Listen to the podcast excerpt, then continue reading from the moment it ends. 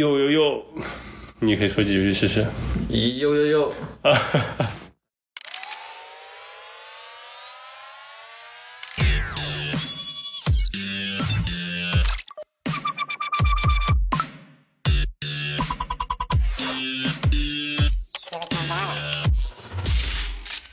呦呦呦，欢迎大家回来收听最新一期《硅谷叨一叨》，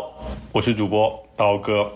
这期节目呢，想跟大家聊一聊加拿大，这可能也是一个既陌生又熟悉的一个国家，因为大家可能听到有很多我们的身边的明星，他其实是加拿大人。大家也知道，加拿大有很多的华人，特别是比如说温哥华、多伦多，华人的比例可能都在百分之十以上。这次呢，我就请来了我的好友 Adrian 和大家一起聊聊他从小在加拿大生活到现在的一个体验。来，Adrian，不如先跟大家做个简单自我介绍。哦哈喽，大家好，啊、我叫 Adrian，我是从小出生在我们中国的东北长春，大概在初中一年级的时候，跟着父母移民到了加拿大的多伦多。在多伦多，我度过了我的初中、还有高中、还有大学生活。嗯，毕业了之后呢，我在加拿大工作了大概三年左右的时间，然后我就来了纽约，现在在纽约的谷歌工作。对啊，所以说这次呢，也想跟 Adrian 一起聊一聊他在加拿大的生活，特别是多伦多，可能可以作为一个非常典型的一个样板来介绍这个生活了，因为你也在那里生活了，可以说是十几年。对，然后可能多伦多也算是可以是整个加拿大的一个缩影，因为多伦多也是非常多的移民，可能只有不到一半的人是来自于欧洲，然后有百分之四十都是来自于亚洲，然后其中有百分之十二是华人。所以可想而知，这个地方的移民是非常的多种多样，以及已经占据了这个城市超过一半的人口。所以在这样的非常多元化的城市和国家来说，可能这种生活体验也是非常不一样的。然后我觉得我们可以从头开始聊吧，比如说 A 君，你可以跟大家先介绍一下你为什么会跟着家里一起来了加拿大。我猜肯定不是你提出来的，那当时 大概是一个怎样的情况呢？对，没有错。因为从小我的爸爸其实一直都很想出国，虽然我也不是很清楚他为什么一直这么想出国，但是在我初中一年级的时候，爸爸终于得到了移民加拿大的机会。嗯，于是呢，我的爸爸和妈妈就告诉我说，我们一家要去移民到加拿大了。我当时听到这个消息，其实是非常不开心的。嗯，因为从小其实比现在要更内向一些，所以对我来说，交朋友是一件不是那么容易的事情。嗯然后。当时我也在中国有很多我觉得就关系很好的朋友，如果去了加拿大，这些朋友我就呃很可能就会失去联络嘛。嗯嗯这是我最不想离开中国的一大原因之一。嗯，我还记得当时我就哭得很惨，哦，然后我就跟我的爸爸妈妈说。我说我想了一个办法，要不然这样吧，不然你们去，然后把我一个人留在我的姥姥和姥爷家里。哇，你当时居然能提出这么大胆的想法了。对，因为其实我从小确实经常在我姥姥家里住，然后他们对我也挺好的，所以我觉得如果我一个人跟他们一起生活，应该也不错。哇，一个刚上初中的小孩能想到跟自己父母分离这么大的一个决定，但是当了父母你可能是不同意了吧？你当时爸爸？如果我父母同意了，我现在应该也不会坐在这里跟你聊。所以是的，最后我被迫跟他们一起去了寒冷的加拿大多伦多。对，但跟东北应该纬度差不多，是吧？其实，嗯，对，其实去了之后就发现，可能有些时候还不如长春冷，但是也差不太多。嗯，对。但当时你比如说有概念吗？你爸妈跟你说去加拿大，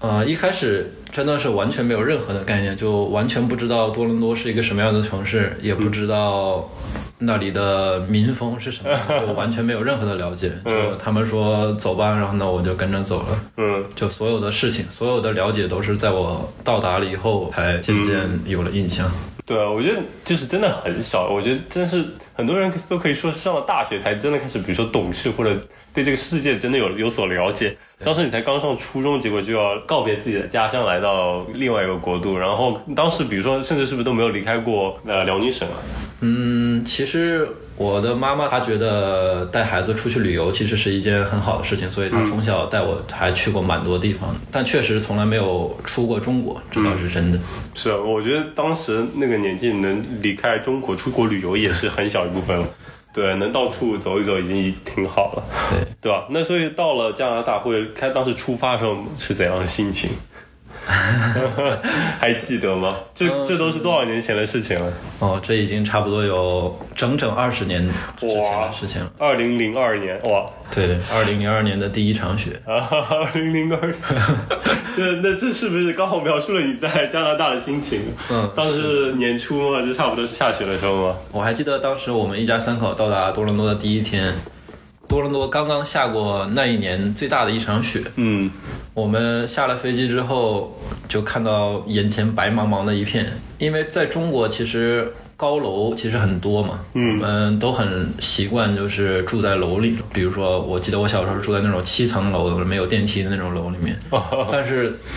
多伦多其实大家大部分都住在那种平房，然后就是每一家有一个大概两三层的那种房子嘛。嗯嗯，所以到达了多伦多以后，看着这一片小平房，其实我心里面是很崩溃的。嗯，我就因为我从小其实很喜欢，与其说喜欢，可能习惯了那种都市的那种生活。对，我从小其实很喜欢香港，因为我就很喜欢香港那种繁华、那种嗯高楼大厦的那种感觉。所以去了多伦多之后，我会觉得这里好破呀，好像一个农村的感觉。是，我记得我们当时刚到加拿大的第一天，被住在一个类似于那种民营的招待所一样，就是地方，就在里面大概住了两三天。就需要搬走，然后去另外去找就是更长久一点的地方来住。我就记得前两天就住在那种小房子里面，然后在茫茫的大雪里，然后跟我爸一起去附近的那种餐厅买吃的东西。嗯，对，那印象真的很深刻。所以当时一开始其实虽然说是移民去加拿大，好像件很光鲜的事情，但一开始还也比较艰难？一开始真的太艰难了，一开始就心里面其实是很难过的，人生地不熟嘛，然后也没有朋友，也没有车，然后也不知道该怎么样子去坐地铁，也不知道怎么去坐公车。多伦多的公车你是需要先去便利店里买那种纸质的票，然后呢，你上了车之后要把纸质的票投进它那个那个投币的那个东西里面。我们也不懂，也不敢去乱坐车，嗯 于是不一开始的时候，我们不管去哪里都是用走的。啊，对，对，所以可以去的地方也很少，相当于是，是的，我就记得我刚到加拿大那段时间，真的走了好多的路。我记得有一次，我爸想带我去一个，应该是周末吧，我们没事情做嘛，然后我爸就带我去了一个商场，嗯。然后大概走了能有将近一个小时吧。嗯，你想，对于一个十三岁、十四岁的小朋友，要走一个小时去商去商场，嗯，就印象也很深刻。是是是，而且可能一路上也没什么东西，对对对，真的没什么东西，就是干干走。对。啊，你也不是说什么在国内你去逛街逛一个小时，那你是至少是很繁华，这里有这有那的，你可以，看一看。对加拿大的其实街道嘛，其实就是、都是很没有什么人，因为大家大部分都是开车的在那边。对对，那那所以说，那说到生活，那你怎么开始你的学习呢？当时会讲英文吗？小学时候有学吗？小学的时候学的英文，到了国外这种地方就完全没有办法用嘛，都是是一些很就很幼稚的英文嘛。嗯所以其实刚去学校的时候，其实听老师讲课其实是听不太懂的。嗯，呃，当然了，我刚去上学的时候，数学课的成绩还是很好。这大家众所周知，对吧？对中国人数学好。对，而且这是唯一一个就是我在中国学的英语可以用到的地方。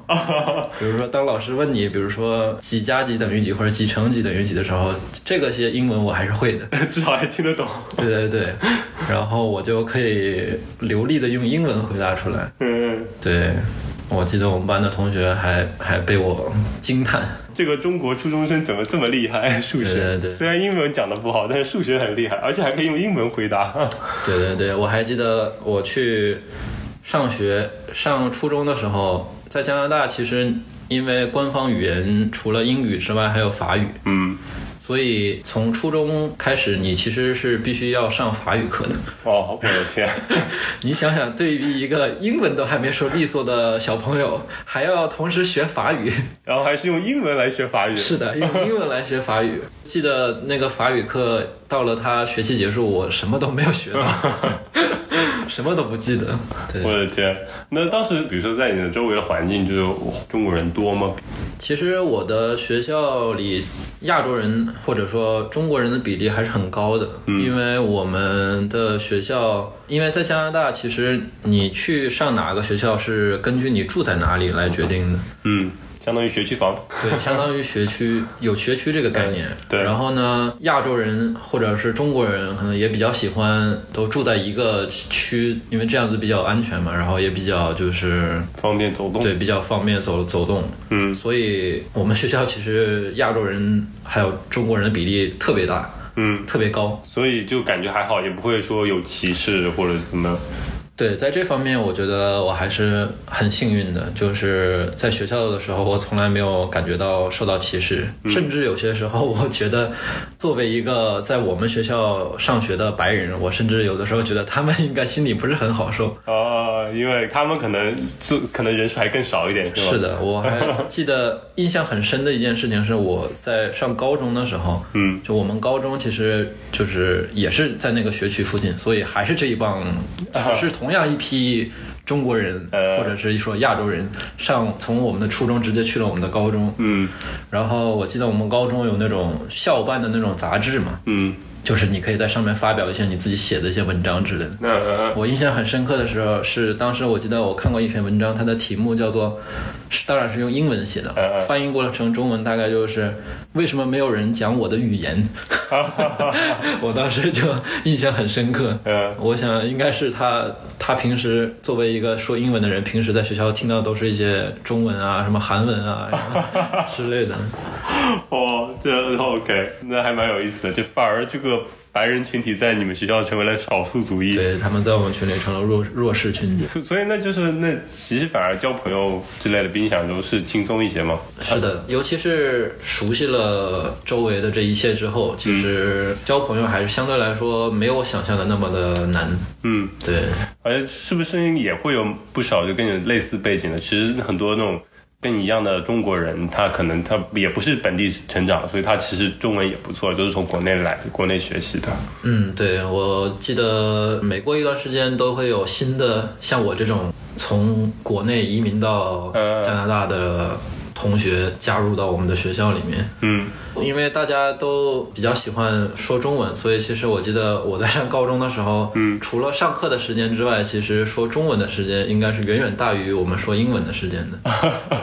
可以想象，因为特别是可能就是中国人大家一起喜欢抱团，然后一起待在一起就是讲中文。是的，我还记得我们一般中午吃午饭嘛，大家都是坐在一起吃午饭，然后吃完午饭，其实我们的娱乐活动是打一些升级拖拉机，啊，国内的 国内的打牌打牌项目。嗯嗯嗯，那那是不是比如说在本地，就是比如说第二代移民成长的那个华人，他可能中文也不是很好，反而跟你们还玩不到一起，会这样吗？对他们一般这种家庭，大部分其实都是在香港回归那段时间，然后从香港那边移民到加拿大的这种家庭。所以呢，一呢是他们大部分都是讲讲粤语的，哦，二呢是他们确实也来的比较久了，所以他们就是在学校里其实讲英文会应该会更多一点。嗯但是呢，他们其实也是也会有自己的小小群体，他们就是二代移民的话，他们也喜欢就跟二代移民一起玩。嗯嗯嗯，就是他们也是喜欢自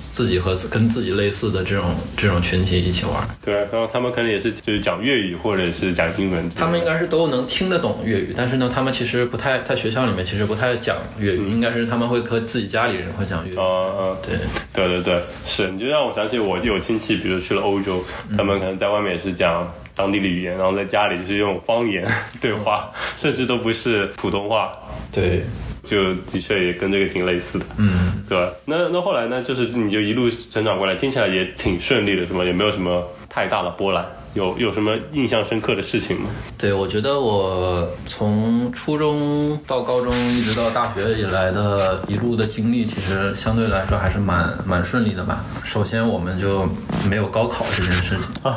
就以我的了解，在美国上大学，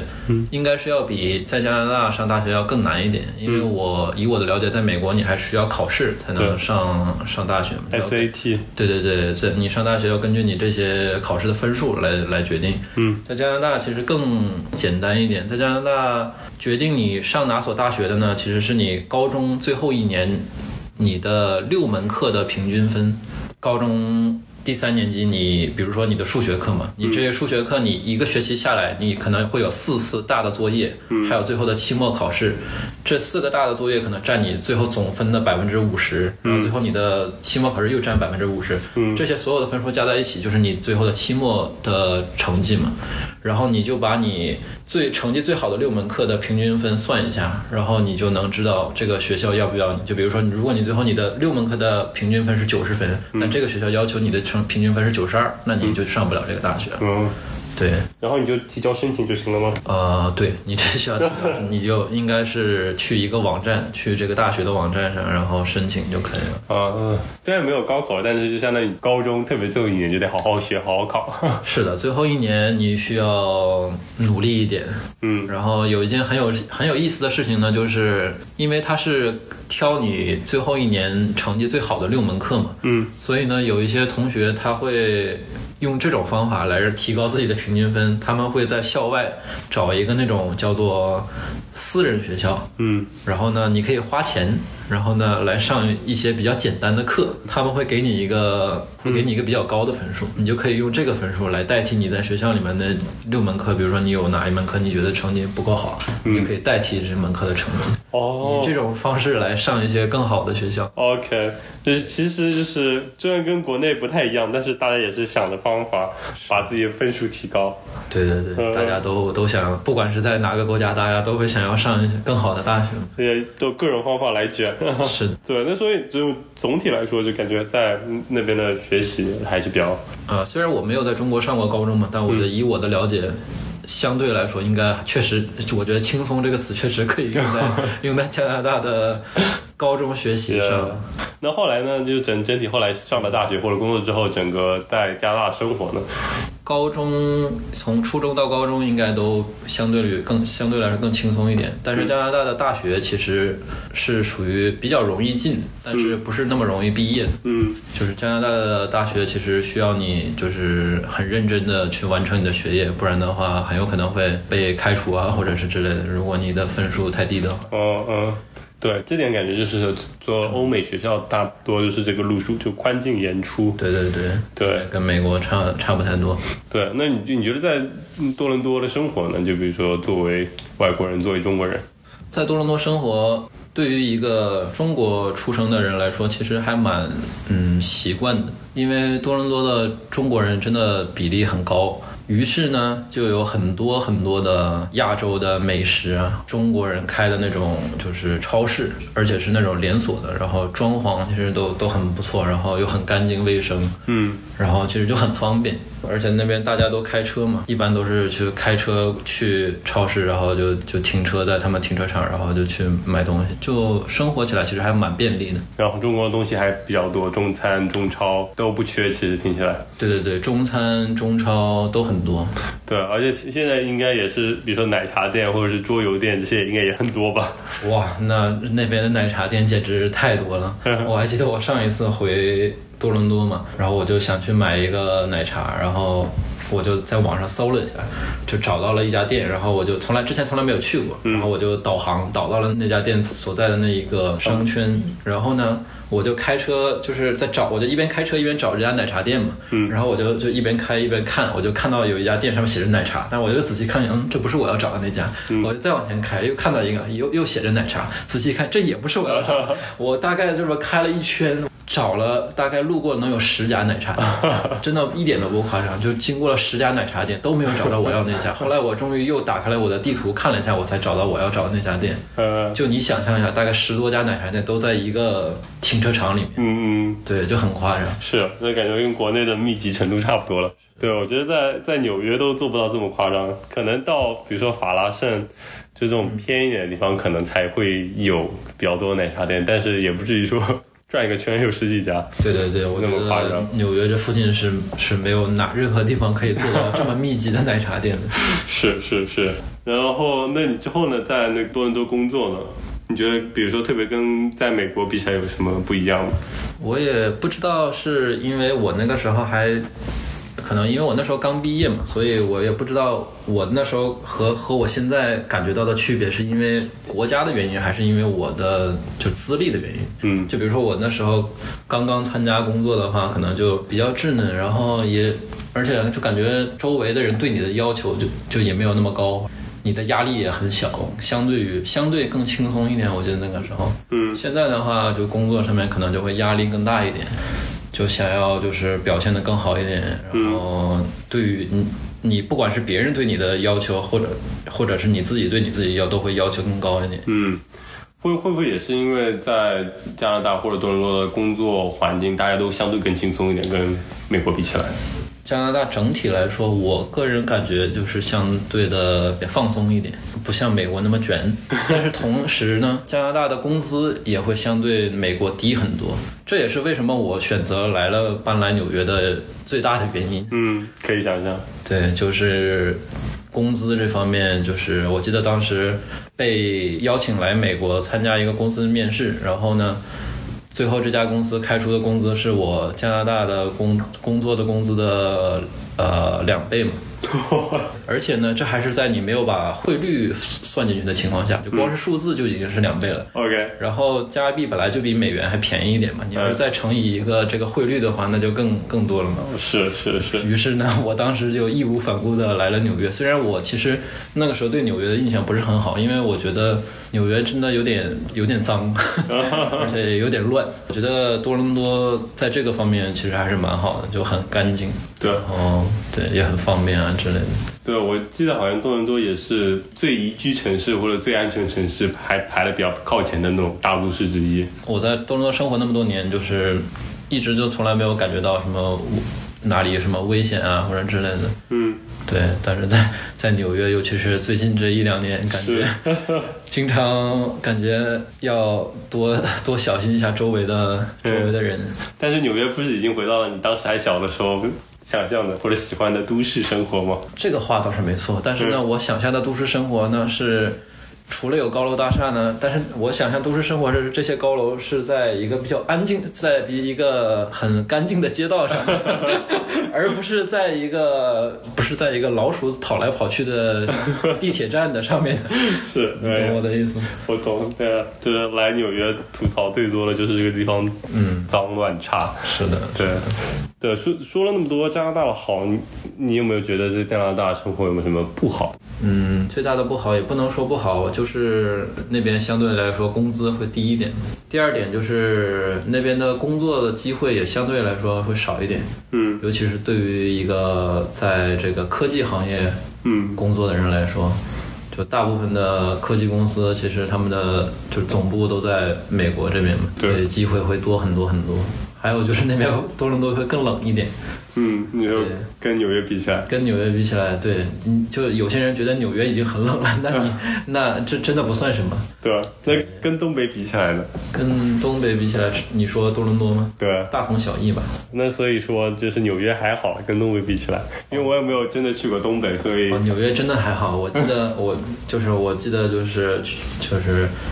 每一年冬天的时候，一到了冬天，纽约这边如果就是第二天要下雪的话，它就会出现一些什么警报之类的，然后说说明天什么学校要关了，什么什么之类的。然后第二天我看了一下那个雪，就我就想说，就这点东西你们也好意思把学校关？你知道在这在加拿大就是每天都是这个样子的，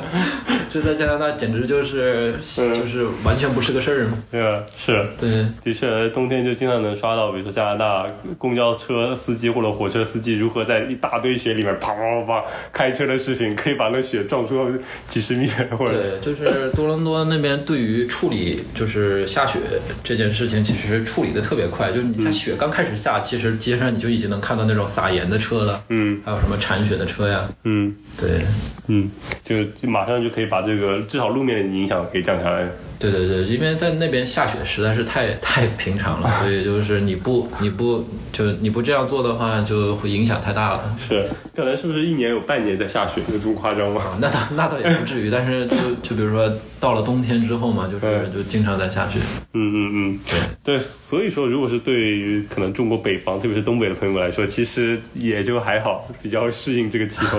对，而且还有一点就是，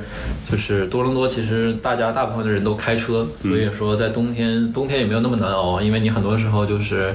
从家里出来你就直接进到车里面，然后开车，比如说去到公司或者是去什么餐厅之类，你也是停在停车场，然后就下来就进到室内了，嗯就是也没有那么难熬。对，听说也有很多那种大型的地下商场，对，然后这些商场之间也是通过地下来连接，所以你都不用在路上走。反正多伦多一个很就是很有名的一个商场，他们是有地下停车场的嘛，所以你就可以直接停到地下，然后把大衣一脱，然后直接穿着可以穿着你短袖进到这个商场里面，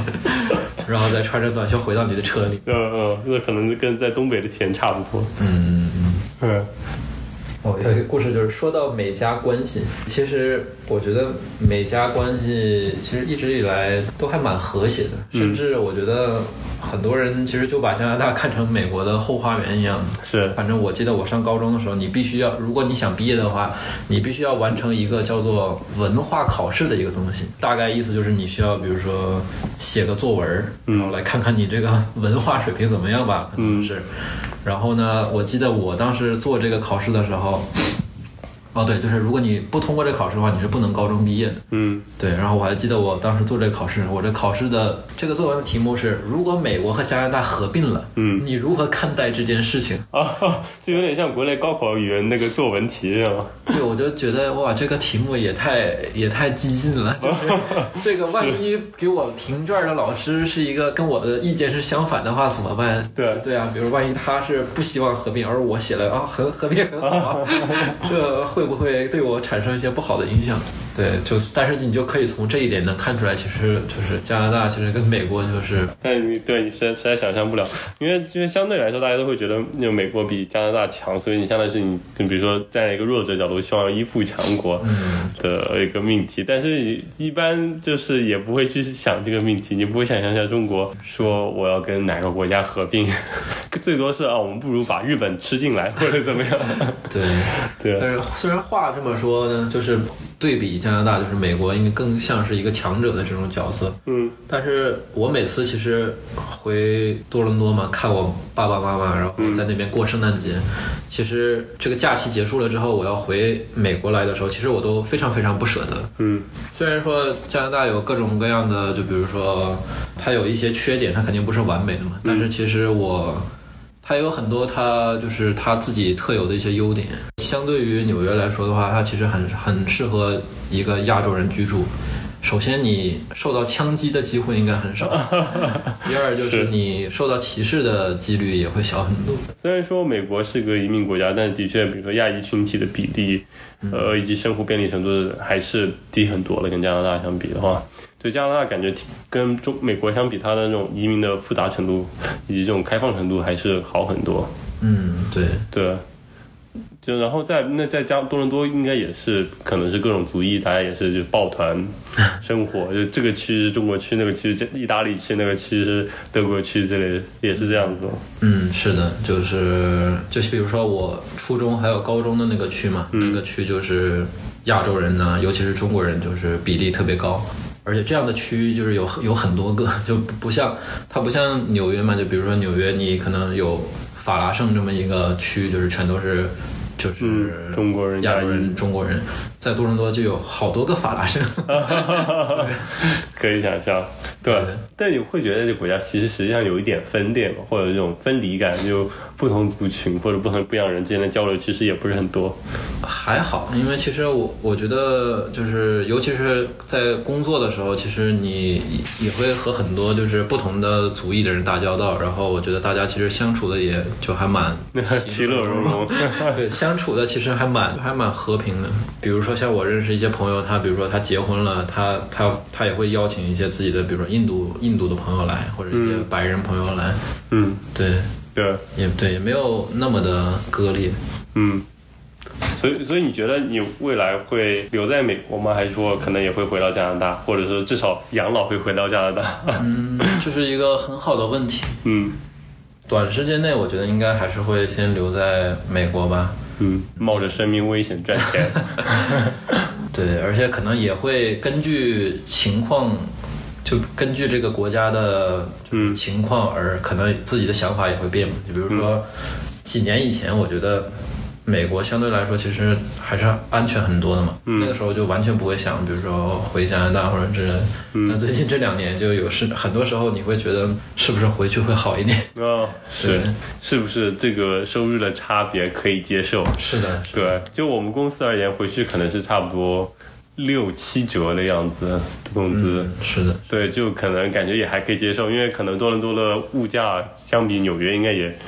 便宜一些就好一些。是的，而且而且，其实我发现我在多伦多的一些朋友，虽然人家的收入可能就是从数字上来说比我们要低很多，但是我觉得他们就是车房都有了，车房，然后孩子也有了，然后我觉得人家的生活品，说实话，人家的生活质量其实比我们要高。嗯嗯。说真的，可以想象，可以想象。你像我们都是住在这种公寓里面，然后就。一室一厅啊，二室一厅，甚至有些人连室都没有嘛。对，对啊。然后那人家是那种三层的大大别墅，嗯嗯，对不对？对，可能比这里一间没有房间的这种公寓还要便宜，可能买下来的话。对对对，就是对，其实有很多时候我蛮向往那样的生活的。是。到这种年龄就感觉要做出这样的一个取舍，你到底是想要怎样的生活？纽约可能是选择和生活丰富程度还是更高一点，但是其实听起来加多伦多其实也不会差太多，因为毕竟也是个国际化大都市。对，因为我知道最近好像其实也有很多人在考虑，我看比如说 一亩三分地，嗯，我看其实也有很多人在考虑，比如说要不要就是比如说去去加拿大生活或者之类的，所以其实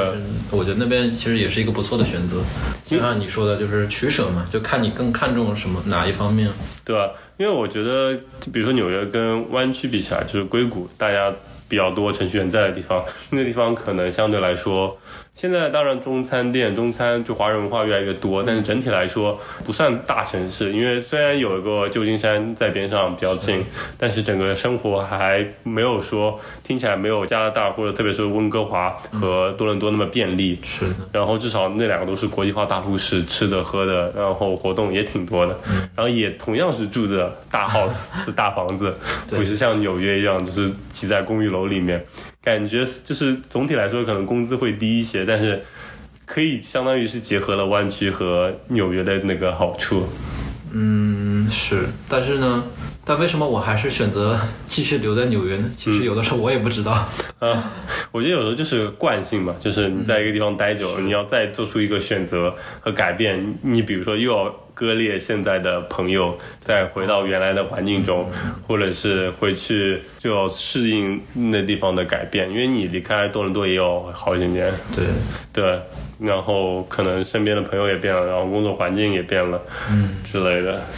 然后主要可能还是收入差了那么多，看能不能接受这件事情吧。对，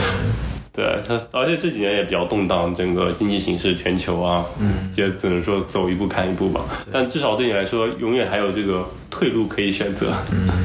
对，所以也没有怎么想过要回国，是吗？嗯，我感觉我，我感觉回国了，我可能竞争不过国内的那些人。